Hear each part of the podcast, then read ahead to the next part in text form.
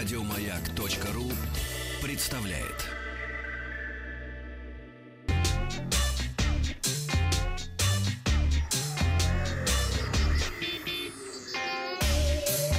Страна транзистория. А, В конце а, прошлой недели в Москве состоялось- несколько презентаций. Сейчас о них расскажу поподробнее. А, Компания Sony в центре Москвы провела российскую презентацию своего флагманского смартфона Xperia XZ3, который дебютировал в конце августа на выставке IFA 2018 в Берлине.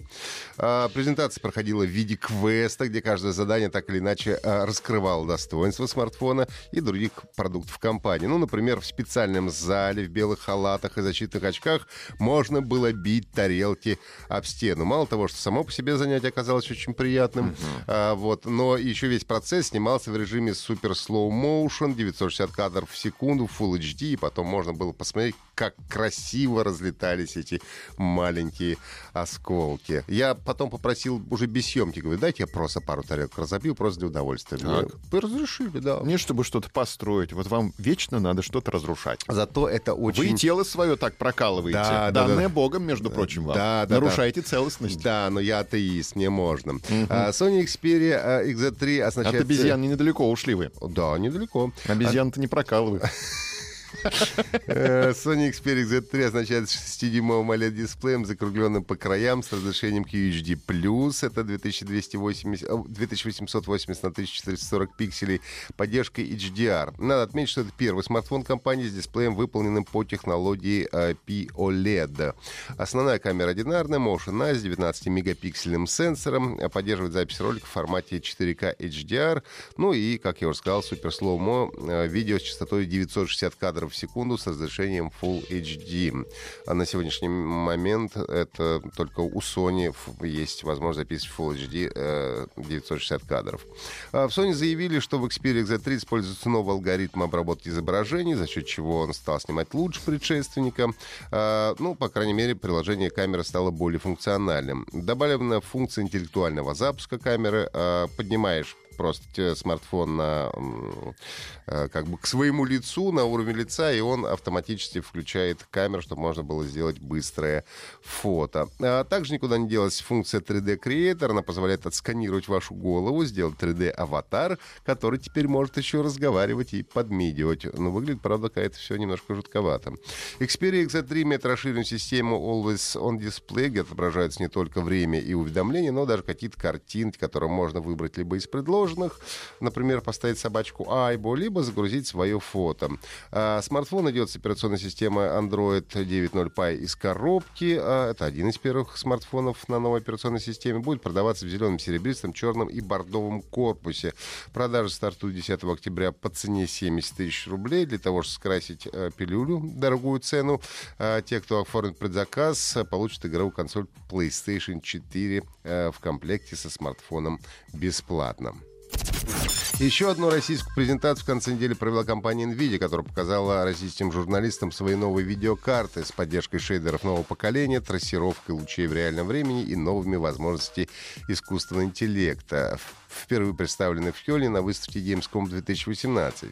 Во время презентации э, вспоминали вехи пути компании, значит, продемонстрировав нам э, целую линейку видеокарт NVIDIA NV1. Это вообще первая карта, выпущена в 95 году э, NVIDIA. Потом была э, первая из линейки GeForce из 99 года, GeForce 256.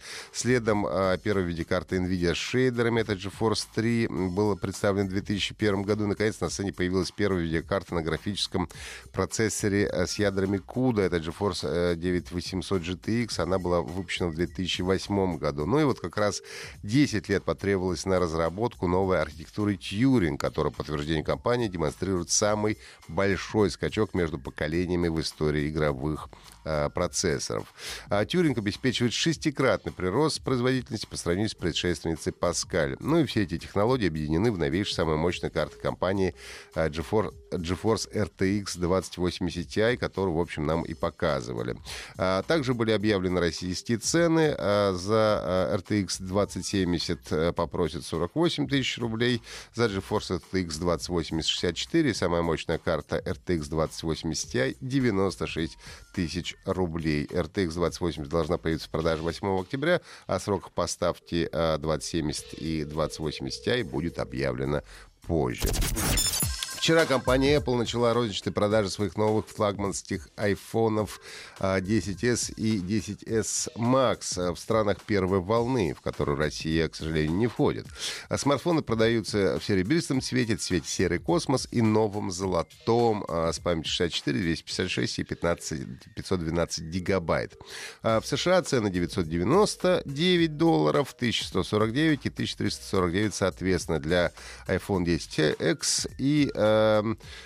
1999, 1249, 1449 для iPhone 10s Max. Ну и после начала продаж журналисты начали активно экспериментировать с новыми гаджетами Apple.